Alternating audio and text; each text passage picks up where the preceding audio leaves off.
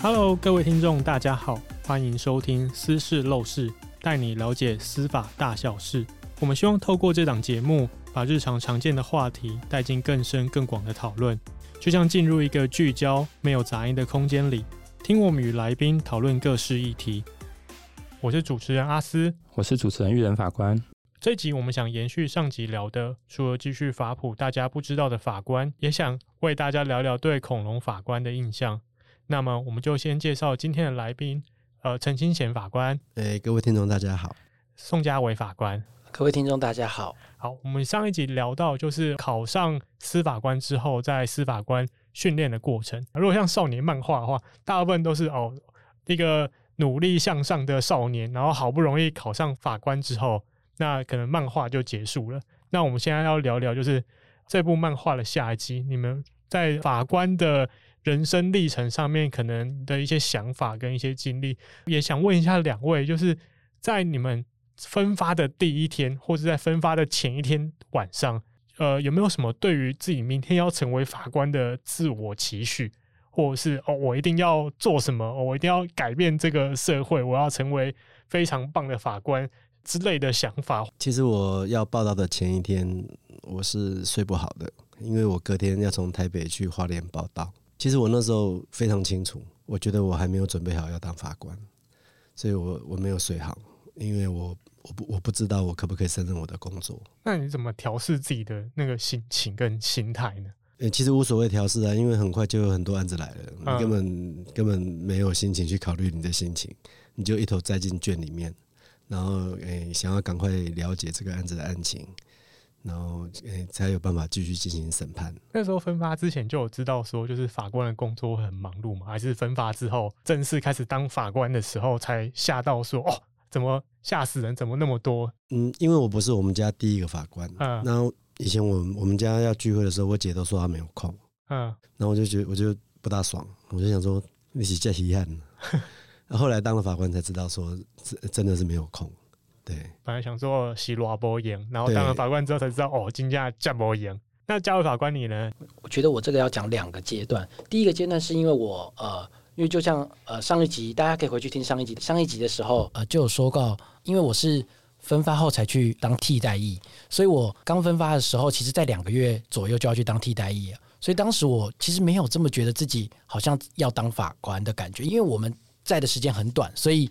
法院会特别安排一些案件给我们，那些案件就是你可以在两个月内结束，比较简单的。对，所以那时候就等于说，因为我几乎就是没办法开庭，因为只有两个月的时间，所以我最多的工作就是帮大家陪席，等于说跟着去开庭，然后还有做这些裁定。后来我就去当了替代役，然后回来，回来的第一天才会觉得真的有像上战场的感觉。因为其实你当替代的时候，你大概也不会觉得，就听到同学在讲法官，就觉得对你来说还是很抽象。虽然我是在法院当替代役，那那时候就是在诉讼辅导科，也不会觉得好像法官。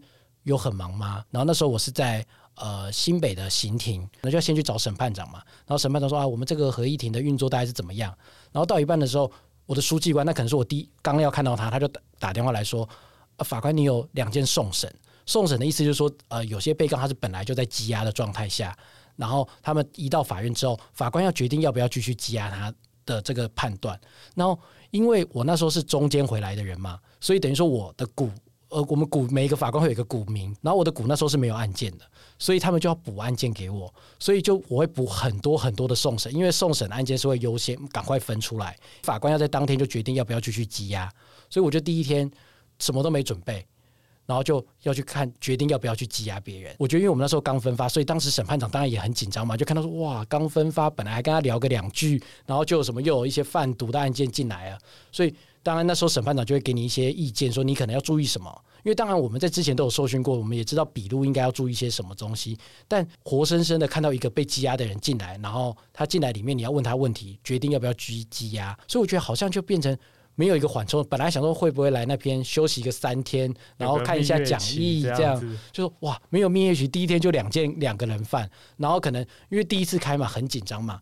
那可能十点拿到卷，然后就看到下午两三点，然后问完，问完之后还要再跟审判长讨论什么之类，就是哇，一天就这样过去了。所以我觉得那时候也是一个，就是你也没有时间去想象中这个工作是怎么样，但就是时间会让你呃慢慢的去习惯这个工作。但我觉得案件进来才会让你有改变，就是说就是那不是文字，那个人就是你，而且是你做决定。纵然是你跟审判长讨论或合议庭决定，但你就是要有一个意见，你要有一个想法。你觉得你还没有办法长大，或你不会长大，但时间会一直推着你，一直推着你，让你慢慢的变成一个真正的法官。这样。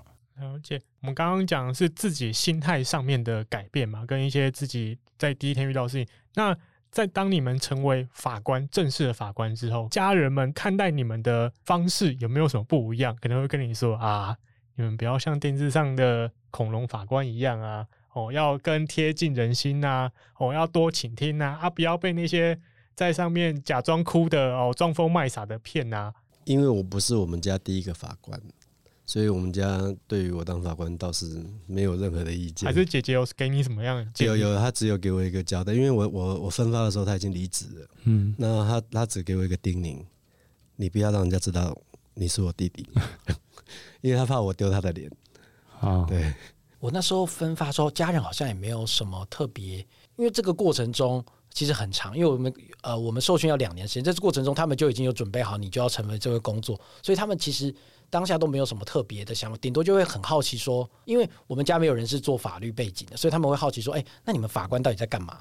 然后你可能回去会跟他们分享案件，这样。我觉得最大的差别是，呃，以前他们看到一些法律新闻，他们。就是看了之后，可能怎么写，他就会去相信这个说法。那到了现在，因为你当法官之后，他们看到一个法律的新闻，那可能就问你说：啊，这个人怎么会没有羁押？啊，这个怎么会判无罪？就他们会问你的意见。然后这时候我们就可以借机做一个法普的运动，这样。因为父母他们的长辈群组会有很多这种法律的新闻，然后他们也可以因为你的原因去更了解法律。这样。说到法律的新闻啊，就是基本上大部分的判决，很多时候都是抗多数民意，就是跟。可能大部分的民众的想法是不一样的。那不知道两位你们的审判经验里面有没有遇过，就是可能受到媒体瞩目的案件？那遇到那个案件的时候啊，家人们又是怎么样看待这件事情？特别是可能当判决结果出来的时候。可能媒体疯狂的攻击，或是疯狂的反对，民意也沸腾的时候，那又是怎么样去面对这样的事情，跟处理内心的情境呢？我的家人不会知道我碰到什么案子，呃，或者说瞩目的案子，他们也许会从报章杂志发现说，哎、欸，哎、啊，这个要陈先破案，对他们也不大会问我，因为我回家不讲案子的。我觉得，呃，当时。当然有时候会办到一些瞩目案件，但我觉得这有这有又有每个法院的不同啦，或者说每个法官不同，所以我自己会觉得也不会想象中的有压力。就我觉得法官会遇到，就是有人会批评，就是有时候你判决上了新闻，然后你就会上 PTT，然后但你当然不可能回文嘛，就说哎、欸，你不要乱说，我才不是这样判的、欸。就你你法官对啊，我说你不是法官，说我们就不会去回文，但你也会看到有人说啊，这个法官连这种方法都会信什么之类，其实你会很想跳下去跟他说，哎、欸。等下，等下，你要不要去看一下判决？我的判决里面其实有交代说，为什么我采了这个呃说辞这样。如果大家有对法律新闻比较关注，就是像清洁学长他写的判决就比较白话文。那其实每个民众都可以去看比较白话文的判决。原来法官是这样判，但我觉得有时候也是觉得有点太难了。因为说真的，我们有时候看到一个新闻，我们也不会去查一下说有没有真的有这件事嘛。我们就是看看就哦，就这样就过，然后不开心就骂两句这样。我们也不见得会特别去查。所以有时候有一些民众。看到一个新闻结果，他对我们会觉得我们判错或怎么样，我也不会觉得那么不可以想象了。就可能因为我觉得我看到的攻击都没有那么可怕了，就是没有真的攻击到我的家人或什么之类，顶多就说这个法官一定是头壳坏掉这样。那你们会担心自己的生命安危吗？因为像现在国民法官准备上路了嘛，然后就会看到有些民众会担心说自己担任国民法官的时候。可能会有一些生命、身体上面的威胁之类的。那两位，因为就是一位是刑事审判，一位是民事审判，一个是跟钱有关系，一个是可能跟一些重大犯罪有关系。你们又是怎么样看待这件事情的呢？应该是没有，但是我曾经办过一个可能是一个黑帮老大的儿子的案子，然后所有的人都叫我出入要注意一点。那那阵子呢，我开车离开我们法院的时候，有时候会左转，有时候会右转。然后，因为我们那时候宿舍对面就是一个公园嘛，好，那公园晚上是暗的，所以呃那阵子我可能会把窗帘拉起来，好，因为它在暗的，我这边亮的，大概只有那个案子曾经这样子，其实都还好，就是就觉得哦随遇而安放。其实有个警察跟我讲过一一个观点，我觉得是对的，他就是说以黑社会的人来讲，他说他们出来出来参与黑社会的第一天，他就等着被抓。所以，呃，他今天面临刑事刑事调查或刑事审判，其实他早就预期他有这么一天。他说：“你只要呃，他他他用台语啊，你麦港澳，嗯，好，你给他合理的程序保障，然后呃，你开庭的时候听他怎么讲，然后他应该有的权利你照顾好。其实他对你是没有怨言。”我也觉得我的想法跟学长蛮像。我们法官也是个工作，只是我们跟你可能每个状况角色不同，所以我觉得主要还是你在开庭的时候，你对人的态度。我觉得如果他会对你心怀怨恨，一定不是因为。呃，不论是被抓，或是他有欠人家，或者是债务纠纷，这种事他对你不会有怨恨。如果他会对你有怨恨，一定是你在这个开庭的程序中，例如说你他可能觉得被你羞辱，或者是你在中间他想要讲话你不听，你不给他保障，他要调查证据你都忽视。但如果你在程序中你把你法律该做的事做好，然后把它注意清楚，其实我觉得就是大家都是一份事情，他们不会对你有什么怨恨，因为他知道这个案件就是也是分配到你这边。也不是说你特别去争取的，这就补充一下，我们分案其实大部分的案件都电脑抽签的，然后特别的案件、比较瞩目的案件才会是用手去抽签的这样，所以案件都是他自己来找你的，就是也不是你去找他的，所以我想，呃，一般当事人对你不会有这么实质的怨恨。那因为而也有可能我是在一审嘛，所以其实我们判的案件。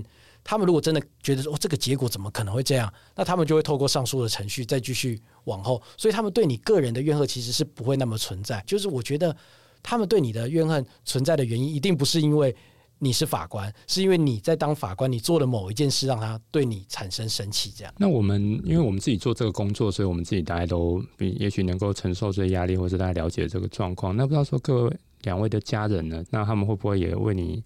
可能担心，或是说可能也许有一些批评啊，问你报物品啊，会不会有这样的状况？我们家还好，那比较具体的影响就是，呃，晚上比较晚回家，加班的时间变长，然后加班的密度变高，嗯，大概是这样子，嗯。我觉得我家人就是在外面也不会待会会让人家知道我做什么，就会说我是个公务员。通常公务员是一个很好的回答，因为。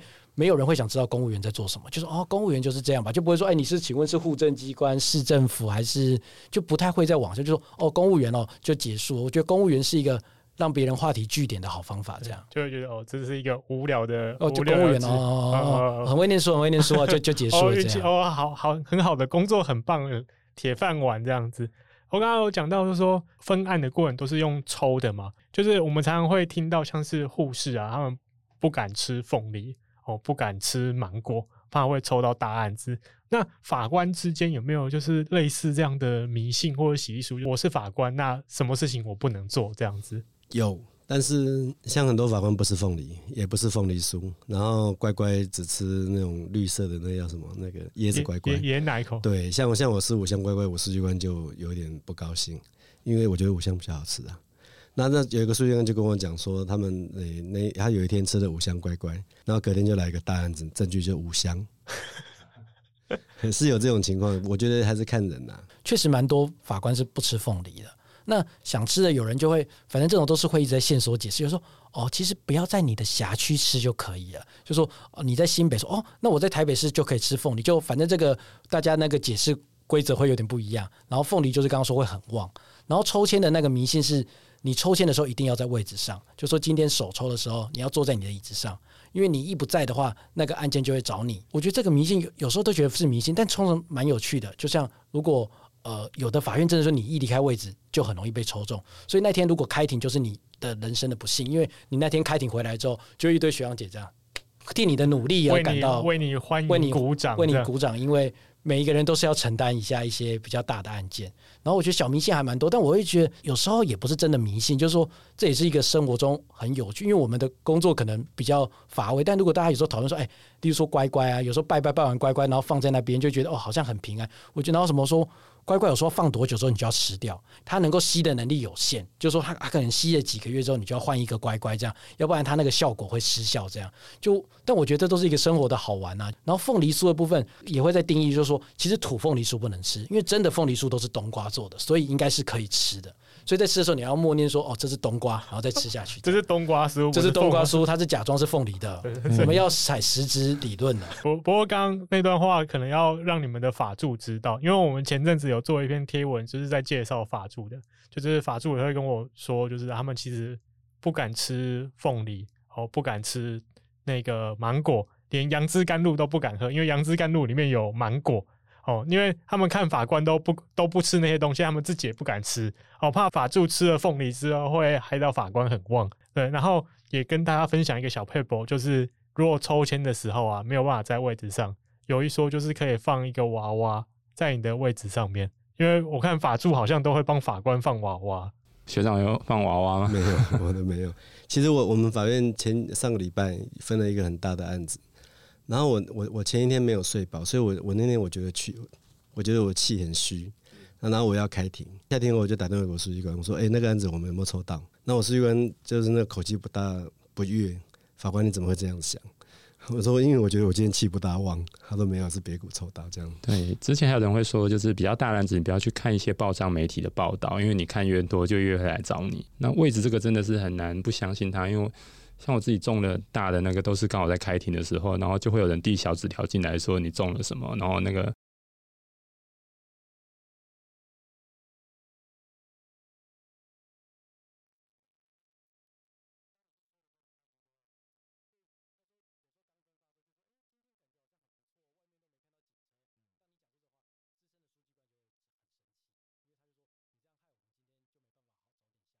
不过刚刚有听到三位就是会互称，就是会称对方是学长学长。那法官也有这种学长学弟制吗？还是说就只是哦，就是互相互互相尊重？因为像我在当兵的时候啊，就很常遇到学长跟我说啊，你几梯的啊？哦，一梯退三步啊，退到三下来尔付啊。那就是法官之间的这种学长学弟制重吗？还是就是哦，学弟一定得听学长的话？有没有这样的就是潜规则？在院方一定没有说学弟一定要听学长话。呃，检方比较会有，为什么？因为今天的学长，明天可能就是你的主任。嘿，那呃，像以台南地院为例，其实我们有非常多的庭长，他的庭员是比较资深的，或者是说他的庭员呃几年前是他的庭长。好，那所以呃没有说学弟一定要听学长的话。那学长学弟制跟您刚刚讲的那个当兵几梯有点像，就是说你在什么时候结训分发出来当法官，学长的意思大概就是前辈的意思。那没有遇过，就是那种年纪比你小的学长，或者是年纪比你大的学弟，那个心情感觉总会怪怪的。不会，不会吗？我们很习惯。我不知道他们会不会。那只是习惯了，而且就是一个尊称吧。因为也有那种很资深的学长，他看到那刚分发的都叫学长。就之前有一个检方的主任，他看到谁都是学长，然后刚分发还实习的叫你学长，那你被叫的很不好意思。我怎么会是学长？老一辈子就是习惯，我觉得只是一个习惯。有一些资深的学长叫你学长的时候，你会不知道他在叫你，就有时候开庭说：“哎、欸，学长。”我说：“啊，不是在叫我吗？”哪位？哦，是是我吗？就是说，因为一开始你不习惯别人，因为有些学长就像刚刚学长讲的，他们有一些很资深的学长。可能他是你叔叔的年纪的时候，他也会叫你学长，就他对每一个人都是尊称学长这样。但我自己会觉得级别可能大家会觉得有一点差，但其实就像学长讲的，我们不太会受到影响。就是说，因为法官其实你在投票，我们合议庭投票的时候就是一人一票，不会说你的级别比较深，你就多了人家零点五票，就不会，其实大家都一人一票，而且。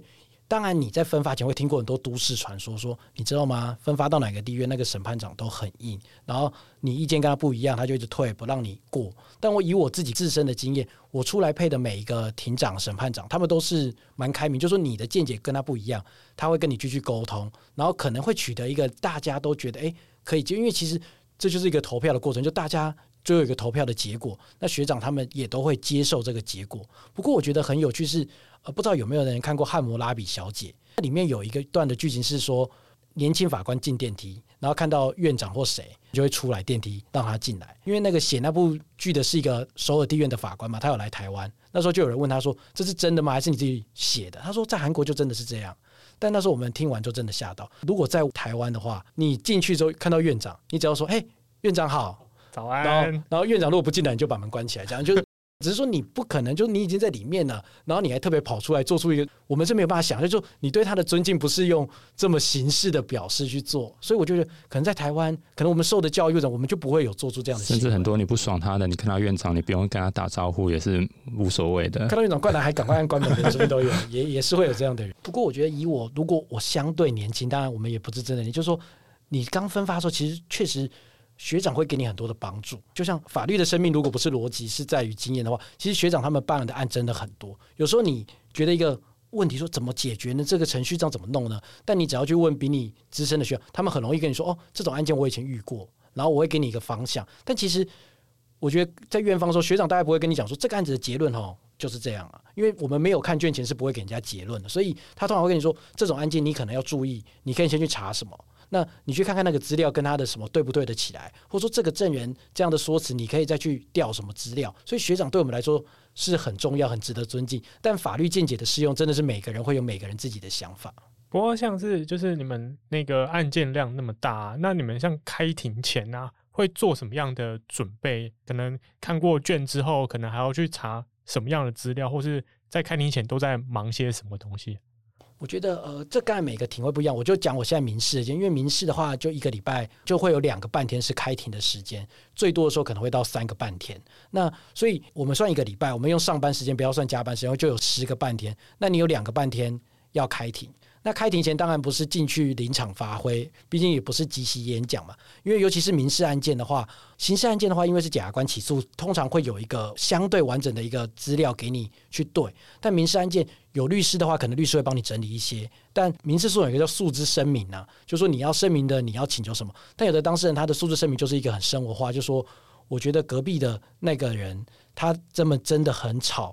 我觉得我每天都睡不好，法官应该要判他精神伤害罪。我说，诶，这不是民事案件吗？所以可能在民事案件说，你会更多的时间去帮他整理他的声明，就是在开庭前你要想好，所以你在事前你会先可能先查好，说他的声明要怎么整理是对的。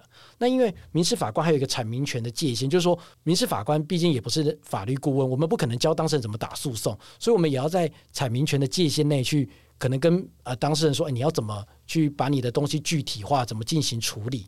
所以一个礼拜可能你就会花两三倍，就是两个半天，你可能会花两到三天在看卷。那看卷完之后，你当然还要再写判决，因为我们的工作最重要就是写判决，判决是法官跟人民沟通的唯一的方式。那写判决时间。当然，可能你要两个半天就写不完，所以很多的法官就会一直要加班。开庭前看卷是基本，那但你还要用很多其他时间去写判决。所以其实如果以工作量来说，能够完全不加班的法官真的是相对少。每一个人会有自己去加班调配的时间。不知道大家有没有办法？就我每个月公布报表，就说每个股现在是多少案件，就是业绩排名，就是有点像成绩单。当然他不会排说谁第一名这样，就是会有个这类似说啊，你这个月结多少案件这样。那我觉得法官多多少少还是会在意，就是说最少你收支要尽量平衡。当然有可能不见得，有时候你就遇到很多很难的案件，但你会尽量平衡。要不然你就想，如果你一个月多五件案件，一年就多六十件案件，那多这案件不是法官的压力，是当事人的压力。你想，如果你这个案件放进去就三年，大家都喜欢说一个案件放到法院三五年都判不出来，那当然也是因为我们案件就是这么多，每一个能够排的时间就是这样。那当然法官都会想要尽快的。给当事人一个完美的结果，或是相对完整的结果，但就是案件真的很多。像嘉伟法官，你这样子一个月会收到多少的民事事件呢？如果加杂件的话，可能三十到四十都有可能。三十到四十，对。但你就想一个月这很难，因为我们民事还有分诉讼案，还有一些是可能消债案件，然后除权就类型有很多。那有些是比较简单，你可以当月就结。那真正的诉讼案件，当然就不可能。一次就结案，就要开个很多次庭，这样，所以要完全收支平衡没有那么容易。那立国法官，像刑事庭啊，你们大概一个月会收多少个案件呢、啊？坦白跟你讲，我从来没有在管这个，我只知道说，哎、欸，我每个月未结案是几件，自己的未结案是几件。然后如果那个月比较有闲一点，你会去看你落在全院的领先群还是落后群。好，那如果是落后群，因为我通常都在落后群嘛。嗯，你在落后群的话，你就会想说，那你跟最后一名大概差几件？嘿，那你就会自己评估说，这样情况 O 不 OK？诶、欸，如果不 OK 的话，你可能就要加更多的班。撇除开庭啊，就是刑事庭啊，你们可能要做一些预习的功课，预习这些案件。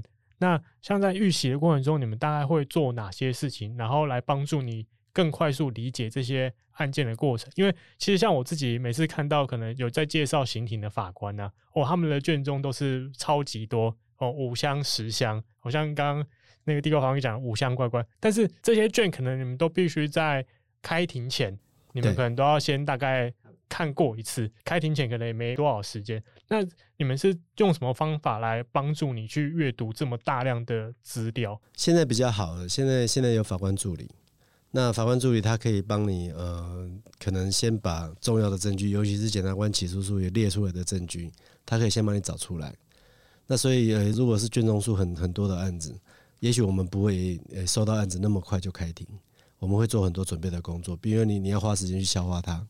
那法官助理可能会花时间帮他把这些东西整理出来，因为一个厚厚的卷里面，好跟这个案子判断的证据资料，其实可能只有一半。那你如果一页一页去翻，连那个送达回证都去翻，那实在是花很多的时间。所以，呃，我常常会觉得说，法官助理是我们的天使。其实像家伟讲的。如果一个月分三十到四十件，那如果以那个诉讼案件算二十好了，那你一个礼拜写两件，四个礼拜才八件，所以等于你一个礼拜要写到三到四件以上，那你等于每天都在写判决。其实民事大概就是这样的一个状况。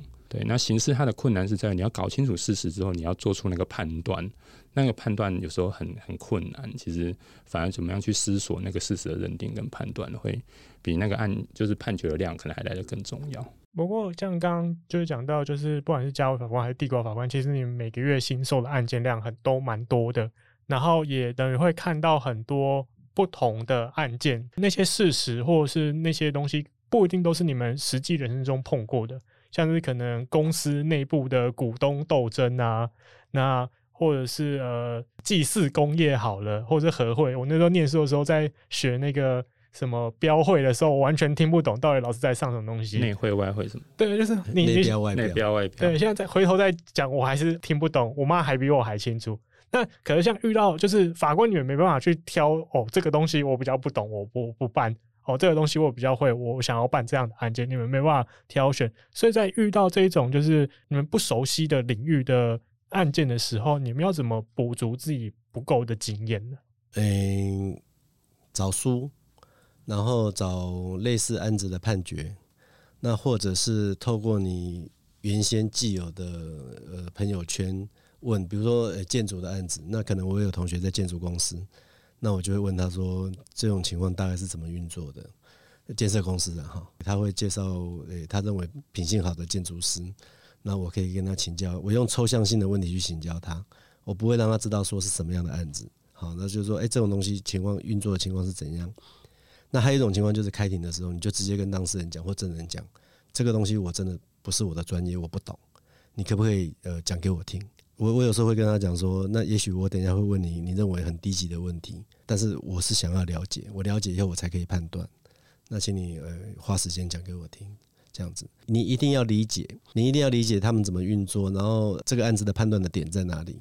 你才有办法做成判断。对，就是法官也不能害怕问问题，或者是害怕问愚蠢的问题，因为你如果这样子，你闷着自己做，有时候你可能会做出一个很可怕的决定。不过这边我想补充一个，就是说，其实确实在现在司法院也是会有专业的法官，例如说制裁会有，你可以去取得制裁的证照；工程你可以取得工程的证照；劳工你可以取得劳工的证照。就是有一些法官他的。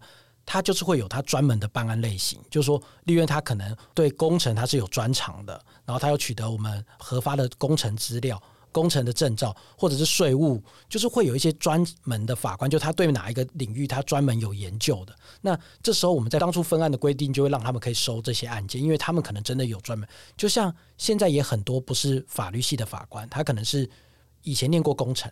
后来再来读法律，或者他以前念过会计，再来当法官。就是有些人他们的大学有其他的专长，再来当法官，他们确实会有其他不一样的专业。那在这部分。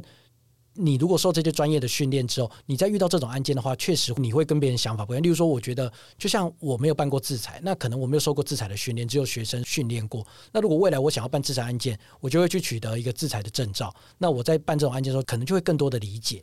那另外，我觉得就像学长刚刚讲的一些，最主要是法官通常也不是自己决定，大家可能会看为就好像法官可以自己决定。其实我们是自己决定的是一部分，但我们很多东西就像会问证人或者是做鉴定，因为我们就是不知道，所以其实也不是法官看完就啊。这个漏水没问题，我搞定了。我看看呢，我家也漏过水，我就知道。其实这很多都是经过别人去鉴定，那法官去判断这个鉴定的方法，然后鉴定的结果，然后他的证明力如何，跟证人的勾稽，我们去做一个判断的工作。可是很多人不是都说法官是自由行政吗？所以你即使去做鉴定，做什么证据，那是不是还是代表最后法官还是可以依照自己的想法，想怎么判断就怎么判断？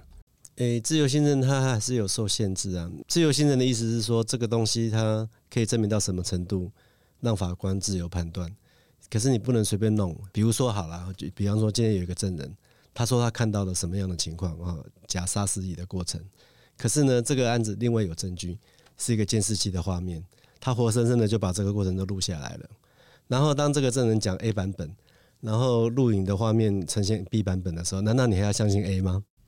嗯，所以这个时候我们就会说，你这个经验法则的使用是违反论理法则的，因为录影的画像比较不会骗人，除非他经过修剪。对，那人的记忆是可能会发生错误的，所以自由心证还是有它的限制。所以自由心证比较像是就是单纯针对证据，那我们给这个证据呃一如果可以打一个分数的话，你要信他几分？对，然后他可以证明到什么程度？就好像可能监视器的画面，它可能就是十分。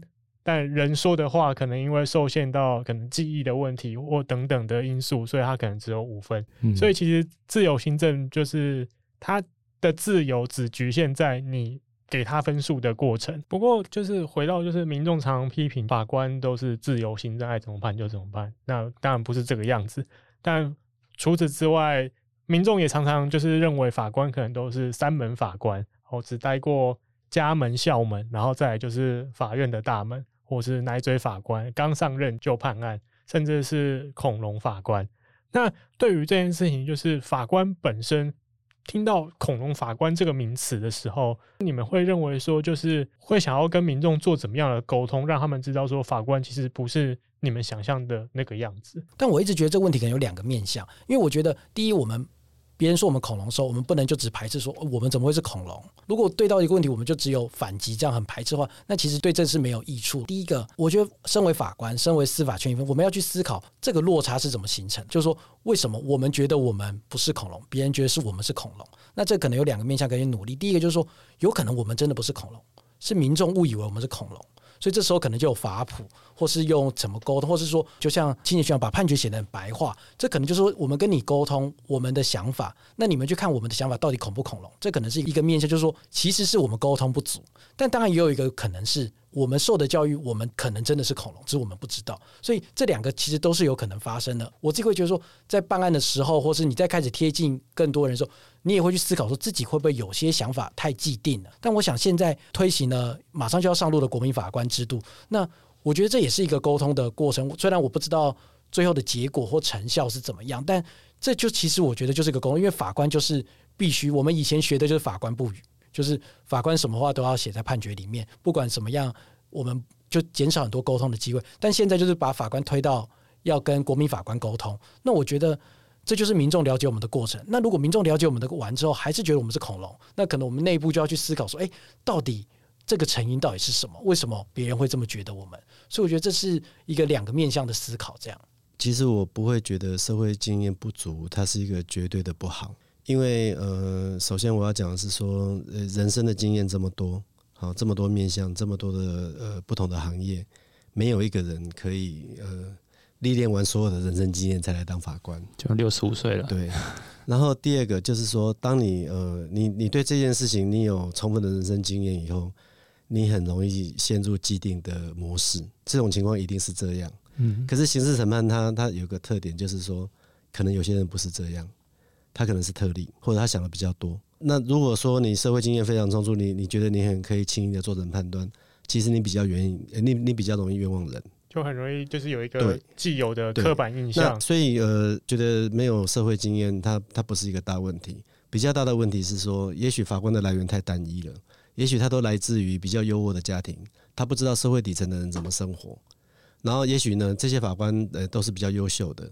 他不知道笨的人怎么思考，如果他也不愿意知道，所以我我我觉得没有社会经验不是问题，反而骄傲是个问题，骄傲或自以为是是态度是一个最重要的问题。那那接下来我要讲恐龙法官，嗯，我觉得在有些时候哈，当职业法官的人，你要呃觉得你做出一个恐龙的判决，你要感到骄傲，因为我我我的成长环境是一个戒严的时代，我还记得我国中的时候，那个时候全全国都在抓施明德。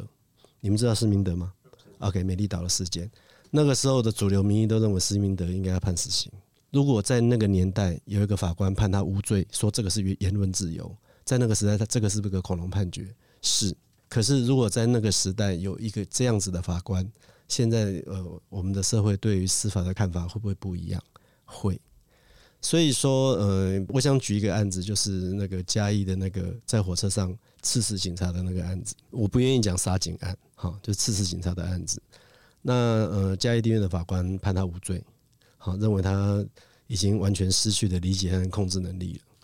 其实我认为那个法官是勇敢的，但是他可能是错的，好，他可能是错的，因为只要是人的判断都可能是错。但是他愿意，他愿意把这种案子，然后他愿意去抵抗。全国人的名义，为这个人，你认为说他符合了法律上不应该就责的要件，判他无罪，我觉得是充满勇气的。嗯，诶，那个法官绝对不会笨到说他判无罪，他知道他以为他不会被骂，他以为他会获得赞美，不会。其实我常常听很多非常资深的法官，那些法官可能都当过院长或正在当院长，就跟我们讲说：“你你你不要忽视主流民意。”其实不是，这个社会给你那么多的薪水，他就是希望你。顶住主流的民意，对啊，当然也有一些判决是真的是，其实法官跟就是别人判的案子会想说啊，这这个那样的，我们也会在心里先这样想，就是每个人都会希望说自己心里面认同的正义得到彰显。嗯，这其实也是我们一直在讲说，其实司法是抗多数决。那为什么抗多数决？其实以像刑事诉讼来说，它其实法官的工作其实是在避免那个，比如被告或是人民被。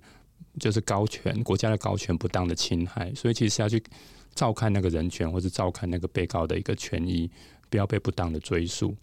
那难免在这种情况之下，会做出可能跟也许主流的民意，或是很多舆论一开始所看到的面相，也许是不同的。那基本上，我们的训练是必须要勇于的去做出这个判断。你比如说，不能不能够怕说被批评或者舆论谩骂，我们就不敢去下这个决定。因为如果我们不下这个决定，就没有人可以来做出这个决定了。其实我们刚刚听完两位法官的分享，就是可能比较大的呃，人民与法官法律之间的距离，可能缺乏的是第一个是倾听，那第二可能就是交流的沟通。我们知道，就是地瓜法官，你有在写白话判决，那我们常常都会批评说哦。法律的判决都文绉绉的啊，看不懂啊，然后所以你希望把判决写得像是报道一样的形式，让大家愿意去阅读，然后去减少人民跟司法之间的隔阂。但其实我一直都有一个疑问，就是白话判决它比起传统判决，它在撰写上的困难点在哪里？传统判决我写了二十年，然后呃，在这二十年里面，我不断的学习，让我自己的判决写的洗练。然后，因为每个法官都希望说我在我的圈子里面是被认同的，你的专业能力的，所以呃，传统判决写了二十年，你当然觉得说这是一个值得珍惜的技能。可是，我觉得白话判决是一个沟通，就是说我没有办法做到说每个人都看得懂，但是我相信可能可能会有比较多的人看得懂的判决。因为你们对司法的批评，有些是真的我们做的不够好，有些是我们写的你看不懂，或者你不愿意看。那其实白话判决它只是呃想要试图找个方式，呃降低阅读的门槛。其实我把它当做一种一种沟通的方式，因为呃以审判的法官而言，就刚跟那个学弟讲的一样，就是判决就是一个最好的沟通方式，也是一个唯一的沟通方式。那我我今天如果可以在判决里面让人家了解我这个案子的判断的原因，好，那他也愿意看，那也许你的不理解跟敌视会会降低。我是这样想。那就是呃，两位法官，就是一位已经当法官当了七年，另外一位地瓜法官已经超过了二十年。对于你们自己未来的人生规划有什么样的安排呢？哦，我的人生规划，因为我的人生快要到末期的，我先讲好了。呃、欸，其实我年轻的时候，我像嘉威法官这个年纪的时候，我我帮自己的设定是五十五岁离开，对，五十五岁离开是去当律师嘛？对对，因为对，然后我想要当一个不会很忙的律师，就是说我可能有，我可能可以维持有收入，但是诶不一定要很多，可是我不需要像现在这样子每天都在加班。那后来发现，诶、欸，法官法有规定六十岁。呃的退休金会比五十五岁多很多，所以我就决定做到六十岁，因为不要跟钱过不去。哈，对，那我的人生规划就是六十岁的时候离开法官。会不会到时候法官法又更多？六十五岁，不要乌鸦嘴。我觉得，我我觉得未来人生规划现在也还没有想得这么清楚，因为对我来说，在现在这个阶段，就是我们最能够学习的时候，我们可能别人可以接受你还不够成熟的时候，所以这段时间就是。呃，可以认真的看每个案件，然后尽量做出你在决定的时候那个当下你是不会后悔你这句，当然有可能一年后你后悔。这个我觉得在刑事的时候有感觉，例如说这个案件你判比较轻，后来你又再遇到这个，我觉得也有很有趣，就是可能他真的会找你，就是这个被告他们这群人，哎。怎么又遇到他们呢？我觉得他们来的时候也会吓到，说：“哎，是不是法院就只有这三个法官？怎么每次都遇到他们三个？”就有时候确实有一样的案件就一直出现。然后你有时候会思考说：“哎，当初做的决定对不对？”或者说，有可能你会因为偶然的机会看到他其他案件，说：“哦，你就会去思考说当初做的决定。”但我觉得最主要是你在判断的时候，就是你不要让自己后悔，不要觉得说：“啊，这个东西应该不用查吧，我可以放松一点。”就是你在做决定的时候，绝对不要后悔。就是我现在的人生规划。最后一个问题啊，就是我刚刚说的，就是两位都算是登上了法律人的最高殿堂之一啊，就是当上法官。我觉得很多考生他们都是以未来能够成为法官为目标，然后再努力着。那有没有什么样的一句话想要给现在正在不管是国考路上，或是在成为法律人的路上的这些学生们呃一句话，鼓励他们呢？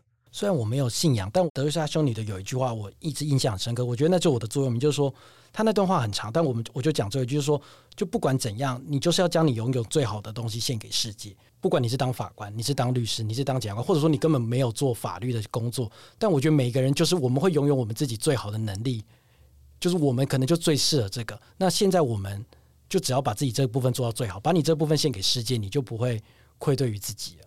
这是你的真心话吗？我觉得我的真心话就是，除了要把最好的献给世界以外，我们现在呃录音的日子是八月八月十六号，十六号。那今天晚上会有上开十七亿的威力彩。那我觉得，如果大家是呃后来这集播出的时候看不到我，已经不再当法官的话，那可能会在某一个海岛上看到我。那希望大家可以跟我打招呼。嗯，我想要给的建议就是，你要你在这个现代的社会哈，你要成为一个杰出的人，不管你在各行各业。你永远不要呃失去对人的关注。你如果失去对人的关注，你发现你你手上的东西都是案件的时候，诶、你不会变成一个多好的法官。其实你如果是编剧啊什么，也也都一样。诶，你应该要保持对社会跟人的关心。我帮两位总结一下，就是我觉得不管是成为。法律人、法官或是怎么样，只要你活在这个社会上，你应该把自己献给这个社会，然后也不要忘记说，就是失去对于这个社会的关系。不用献给人，不用那么伟大。我的想法是说，你还是要保有你自己，要努力的、努力的生活啦，把自己最好的献给世界。对，那我们也谢谢今天两位法官分享他们在成为法律系学生跟成为法官整段路的历程。那也非常感谢大家今天的收听。如果喜欢我们的节目，别忘了按下订阅，避免错过之后精彩的节目哦。以上内容为司法院广告。